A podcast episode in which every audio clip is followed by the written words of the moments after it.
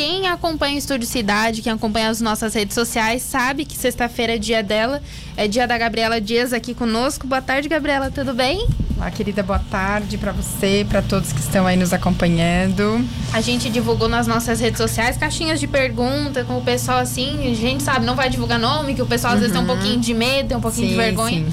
O pessoal perguntou algumas coisas, por exemplo, que a gente vai entrar no assunto. O que é orgasmo para homem e para mulher? Qual a diferença deles? É uma coisa que, que a gente acha que é diferente, né? Cada corpo se sente de uma forma. Sim. É, são, assim, eu gosto muito de falar sobre o orgasmo porque eu acho que a gente tem que entender que sexo sem pode acontecer, principalmente para, assim, tem toda uma Tava só botando aqui a live. Uhum. Tem todo um, um, mito, né? Digamos que o homem, ele meio que não aceita. Se a mulher não tiver orgasmo, é meio que ou não tá tendo é desejo, é, tá alguma errado. coisa aconteceu, né?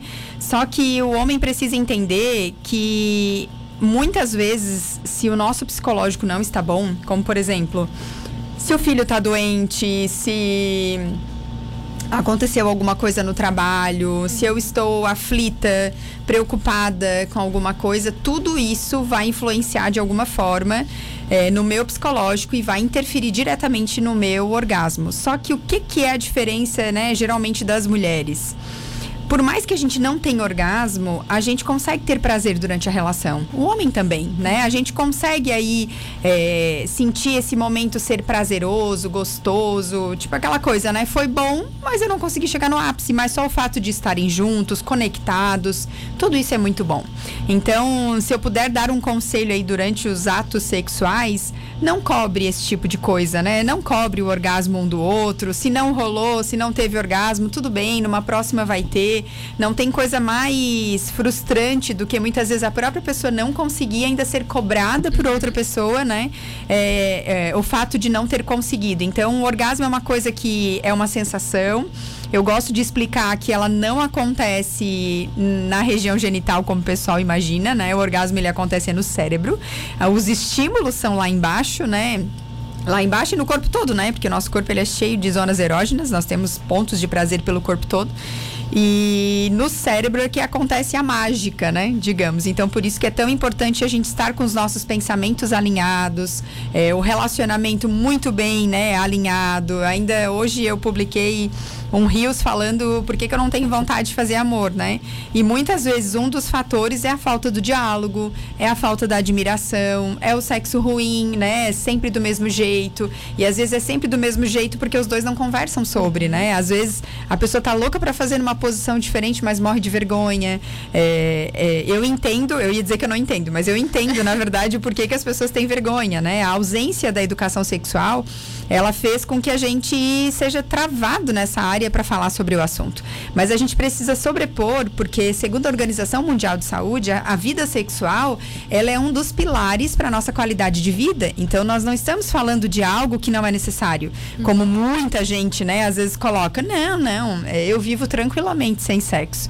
Você vive porque geralmente tem alguém do seu lado que está, né, te convidando, te cobrando, né? Agora quando eu encontro algumas pessoas que não são mais cobradas, não são mais convidadas, né? A mulher, ela é um bicho engraçado, né, Isa, na verdade, né? Porque, assim, eu já tive a oportunidade de atender mulheres que estavam sem libido. Uhum. E aí, infelizmente, né, eu até brinco que quem me procura, por favor, me procure, né, antes de chegar, assim, num estado muito grave, né? Às vezes tem gente que diz, ó, oh, tô com o papel do meu divórcio aqui, tu é minha última cartada. Eu não sou Jesus Cristo, né? Então, assim. E é eu... é uma pressão bem grande, né? Nossa, eu ajudo, mas, assim, eu me sinto, às vezes, é muito pressionada, porque eu quero ajudar, só que às vezes deixou num ponto muito grave, né? Então. Não deixe seu relacionamento chegar nesse ponto, né? De vocês nem se olharem mais, nem se tocarem mais, porque aí realmente vai ser muito difícil. Tem como resgatar? Tem, mas aí vai dar trabalho e eu vou ter que trabalhar com os dois, não com um só, né? E aí para convencer o homem é que é muito mais difícil, né? Mas enfim, ah, dá certo, dá certo. E aí, uh, num desses casos, né, que, que eu atendi, eu falava para ela o quanto é importante a gente entender que o sexo ele vai muito além só da relação sexual. A gente precisa entender que a forma como a gente se trata, a forma como a gente se comunica, tudo isso também interfere no sexo. Não adianta, né, os homens aí que estão nos ouvindo, né? Não adianta você chegar em casa depois de um dia inteiro sem falar, sem mandar uma mensagem, sem ter qualquer tipo de atitude, chegar e dar aquela encoxada na mulher, né, querendo já dar aquele sinal que hoje tem, né? Não, a gente precisa cultivar isso, né? E a mulher da mesma forma. Então, relacionamento é troca, né? E o orgasmo é a mesma coisa, né? Então, para que o casal tenha sexo com orgasmo, a gente precisa, né, que eles construam isso. É, é, interessante, você já falou várias vezes aqui que às vezes começa no bom dia. Sim, o sexo começa no bom dia, com certeza. Muita gente fala, por exemplo, traz também alguns benefícios físicos à saúde mesmo, né? Com certeza. A gente tem uma melhora cardiovascular, né? Bombeia mais sangue aí pro coração. Porque durante o orgasmo a gente faz liberação de vários hormônios: uhum. ocitocina, endorfina, serotonina, que são os hormônios da felicidade, os hormônios do rejuvenescimento, da alegria. Então, tudo isso faz, né, com que a gente fique mais vivo, né? Essa é a verdade. O sexo ele é vitalidade, né? E ele previne inclusive algumas doenças, câncer de próstata, câncer de mama, de ovário, de útero. Então, quando a gente fala de uma vida sexual ativa, a gente fala de vida, de saúde. Uhum. Então, assim, a pessoa que diz que não precisa, né? Aí, eu tava contando a história e não terminei. Uh, a paciente vem, aí às vezes não dá certo, né? Infelizmente termina, aí elas me procuram, o que, que eu faço com esse fogo todo e eu não quero, né, fazer sexo com qualquer um. Então, assim, a gente percebe que muita gente, quando tem alguém que procura procura, não quero. Mas quando eu fico sem ninguém, aí eu quero, né? Então a gente não precisa, né, perder às vezes alguém que a gente ama para descobrir o quanto ela era importante na nossa uhum. vida, né? A gente pode fazer essas reflexões enquanto a gente está com a pessoa. É bem interessante porque algumas pessoas, eu já vi casos, né, de pessoas que eram casadas não deu certo, voltaram depois de um tempo. Já vi gente que voltou e namorou com a pessoa durante anos depois. Uhum. Casado não deu certo, mas namorando durou Sim. muito mais. Sim, já vi também. É, é bem diferente, assim, porque a gente tá acostumado. Geralmente, quem é casal, quem namora, quer casar, quer conviver com a pessoa. E tem gente que não consegue conviver com outra pessoa. Não sei se é o estilo de vida dela, o jeito que ela é criada. Tem várias coisas que formam o combo dessa pessoa como uma pessoa para viver em sociedade, na verdade, né? É, o relacionamento ele sempre vai ser muito desafiador, porque são duas pessoas muito diferentes tentando se acertar, né? Tentando viverem juntas. Todos os dias. Todos os dias. Então, assim, aquelas pessoas que acreditam, né, que que não precisam mudar, que não precisam abrir mão de nada. São pessoas que eu acredito que não entenderam nada sobre se relacionar, né? uhum. né? Se eu tivesse que resumir aí o relacionamento em algumas palavras com, seria, com certeza seria abrir mão, ceder. Você não está sempre certo. E ainda que você esteja por amor, muitas vezes você tem que abrir mão, né? Esses dias eu atendi um casal e eu falava, olha, é, ele queria transar todos os dias e ela queria uma vez por mês. E aí a gente faz o que numa situação como essa, né? Um, um, um, uma diferença tão grande, uhum. né? A gente tem que ajustar isso, né? Ele precisa ceder um pouco, porque ela jamais vai conseguir transar todos os dias como é um ele consenso. deseja. Exatamente. E ela e, e ele também não vai conseguir ficar transando uma vez por mês. Então, amar é isso, é entender que em alguns momentos eu vou ter que ceder à vontade do outro, né? E assim, eu percebo que os relacionamentos estão muito egocêntricos. Hoje eu ainda atendi uma pessoa, eu tava em consulta agora à tarde, e a pessoa me dizia que ela acabou de entrar em outro relacionamento porque o anterior o cara, além de ter ejaculação precoce, né, que foi uma das perguntas que veio uhum. também, é, simplesmente ele não se preocupava com o prazer dela. Ele tinha o dele, porque eu sei de algumas pessoas que têm ejaculação precoce, mas eles continuam ali naquele sexo para pelo menos ajudar a parceira a chegar. Porque tem todo um mito que envolve essa questão de procurar por ajuda, né? O homem, ele tem muito medo de ir no urologista, né? Eu não sei se tem medo, como diz as piadas aí, eu não sei se é medo do dedo, de gostar do dedo, eu não sei o que, que qual é o medo, né? Mas enfim, a gente tem que entender que saúde a gente só tem uma e nós precisamos, né, fazer a nossa parte. Então, assim, é, homens que estão aí nos ouvindo, ejaculação precoce é um dos motivos que vem crescendo dia a dia uhum. o número de divórcios por esse motivo, né? Porque, assim, é muito complicado tu estar com alguém que a relação mal começou e a pessoa já ejacula, né? A gente sabe que é, tem homens que só no beijo, já na preliminar, ejacula. Uhum. Então, para os homens que estão sofrendo de ejaculação precoce, para ter esse diagnóstico, geralmente é feito por um médico, pelo urologista. Você tem que estar apresentando esses sintomas há mais de seis meses para ser um diagnóstico. Se foi esporadicamente, pode ser estresse, pode ser algo que você ouviu, pode ser várias coisas, né? Então, assim, é, se começou agora é, esses, esse quadro, a conta que. A, a sugestão que eu dou é tipo assim. Uh, tem gente aqui perguntando se seria por conta da pornografia. Pode ser. Uma das coisas que ah, contribui para a questão da ejaculação precoce, não só a pornografia, como o excesso de masturbação, né? Isso uhum. faz com que rapidamente o homem chegue, né? Mas não quer dizer que todo mundo que tem acontece isso, né? É uma das causas. Uh, começou a relação sexual, porque o cara sente que ele vai ejacular. Então, quando ele sente, troca posição. Então, deitado, fica em pé tá beijando na boca, para, né? Uhum. Então, pro cara que está começando, né, que começou a apresentar os sinais de ejaculação, se fizer isso, né, a tendência é que dê certo, né? Essa é uma das dicas que eu dou. Mas se já é algo crônico que já está há mais de seis meses, não vai resolver. Então você precisa procurar por ajuda, tomar o medicamento, né, para uhum. de alguma forma solucionar isso. Agora o que não está certo é você estar num relacionamento, não aceitar tratar, né, e continuar. Aí é o egocentrismo, é o egoísmo de eu estar pensando só em mim, e não pensar no outro, porque relacionamento é sempre, né, duas pessoas. Então eu preciso pensar em mim e no outro. É, eu já vi casos, a gente sabe, né? A gente conhece histórias, por exemplo, de pessoas que estão numa fase, às vezes, de negação, não aceitam esse tipo de diagnóstico, por mais que não seja é, de um próprio médico, às vezes aconteceu uma ou duas vezes, a pessoa Sim. sempre pensa uhum. que vai acontecer de novo, e às vezes procura remédios sem a orientação médica, isso também é bem perigoso, né? Por favor, não façam isso. Que pode tornar um vício até. Exatamente. E fora não só a questão do vício, como por exemplo, né? Uh, eu sei de alguns jovens que às vezes compram Viagra, por exemplo, uhum. que eu sou totalmente contra, né? Dele ser vendido sem receita. Não deveria, porque não ele, deveria. Ele, ele causa problemas ele, cardiovasculares. Sim, ele tem várias propriedades assim que são sérias. Não deve ser misturado com bebida alcoólica, não deve ser misturado com determinados medicamentos. Então, eu já peguei no hospital jovens que chegaram com ereção que estavam há mais de seis horas com o pênis ereto. Tu imagina a dor. E aí tem que dar uma agulhadinha lá nele para ele poder, né, se acalmar. Então, assim, são coisas que são desnecessárias se você seguir né, a recomendação. Uhum. A recomendação é que o Viagra ele precisa ter uma indicação. E ele foi feito para né, é, disfunções sexuais e geralmente para pessoas mais velhas. Ou, né, mais velhas não, com mais idade, assim, né? Sim. Mas com. É, independente, eu sei de pessoas mais jovens que o médico prescreveu, mas tem que ter um critério, tem que ter um diagnóstico. Não é simplesmente na farmácia e comprar para querer ser o bonzão, né? Uhum. Agora nós estamos de volta aqui com a Gabriela Dias e a gente vai continuar o que a gente estava conversando aqui em off. Que eu comentei que algumas ouvintes mandaram mensagens sobre métodos, né? Anticon como anticoncepcional que sentiram uma queda na libido, sentiram uma diferença na vida sexual, no caso. Isso é real, né?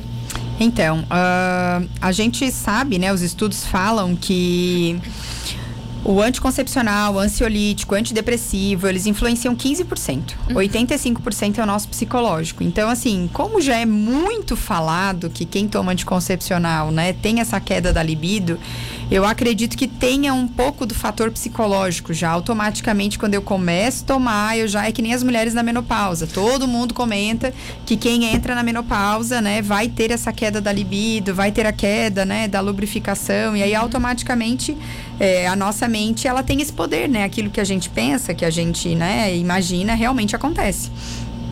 Então, a dica que eu sempre falo é tente trabalhar a sua mente em primeiro lugar. Né? Vocês conversam sobre o quanto você está pensando em sexo, o quanto você está lendo, o quanto você está dedicando para essa área da sua vida, uhum. né? Porque infelizmente, como a gente não teve educação sexual, lá vai eu voltar de novo, né?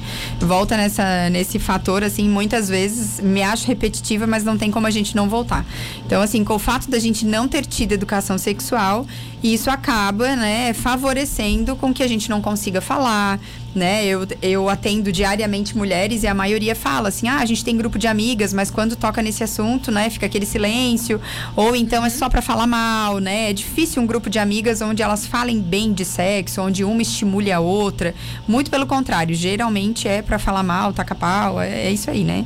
Eu até estou com um projeto aí de de repente começar a fazer. É, bem, bem spoiler, né? Como diz o outro, não está estruturado ainda, mas é um desejo do meu coração de fazer como se fosse reuniões de grupo. Eu faço atendimento hoje individual, mas eu tenho muita vontade de fazer em grupo de amigas, Sim. meio que para tirar essas dúvidas, que eu acho que assim, às vezes umas quatro amigas se sentiriam mais à vontade, às vezes uma pessoa só tem vergonha de ir no consultório, Uhum. né, para consultar, mas às vezes indo com outras pessoas, como já aconteceu, da pessoa agendar uma consulta e chegar ali e ter tipo Mais duas, duas. pessoas na minha porta e aí eu, ué, é, não, eu trouxe uma amiga porque eu tava com muita vergonha de vir sozinha, né? Então, assim, eu acho que esse projeto, tipo, minha amiga quer saber, né? Alguma coisa assim, eu acho que vai ser legal. Estou estruturando, vamos ver. Até porque às vezes a dúvida de uma complementa da outra. Exatamente, e exatamente. Assim o assunto vai. É, e assim, é, dicas para apimentar a relação, dicas, né? é, dúvidas mesmo, assim, como ninguém teve educação sexual no ambiente familiar,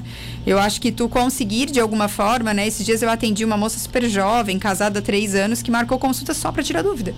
Porque assim, o casamento tudo certo, libido ótima, sexo legal, nenhum problema. Mas assim, eu tenho muitas dúvidas e eu não tenho quem tirar. Sim. Então eu achei muito legal, né, ter, né? Que bom que tem, né? é- é- é esse pensamento, né? Tipo, eu vou procurar, eu vou investir nessa área da minha vida. Que eu percebo, assim, que é, a maioria das pessoas tem essa coisa na cabeça de que, tipo, ah, não é importante, né? Deixa assim mesmo, é uma coisa que a vida que ensina. E não é bem assim, né? Se a gente pode ter uma informação de qualidade, por que não, né? Você falou ali edu educação sexual e muitas perguntas que chegaram são do nível assim. É, que eu consideraria até básico, coisa que ensinaria na escola, por exemplo, qual a diferença de orgasmo para homem para homem é um pouco mais visível, né? A diferença entre para homem e para mulher.